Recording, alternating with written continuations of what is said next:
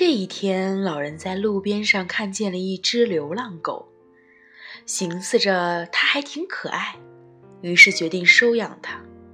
回家以后，老人在院子里给它洗了一个舒服的泡沫澡，还给它系上了项圈儿。晚上，他俩一起睡了一个安稳觉。狗狗非常亲人，也非常的聪明。一段时间以后，它与老人建立了深厚的感情。马上就要过圣诞节了，老人装饰完圣诞树后，还给狗狗换上了圣诞树专属项链。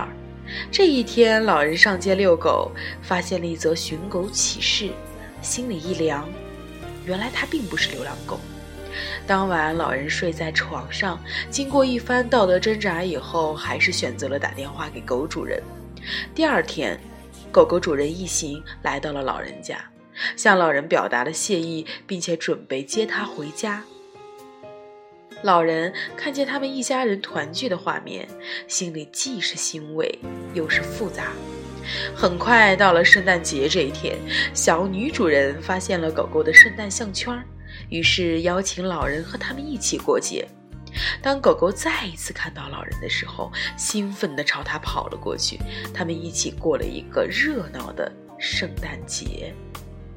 餐桌上充满了欢声笑语，也留下了他们和狗狗的集体合影。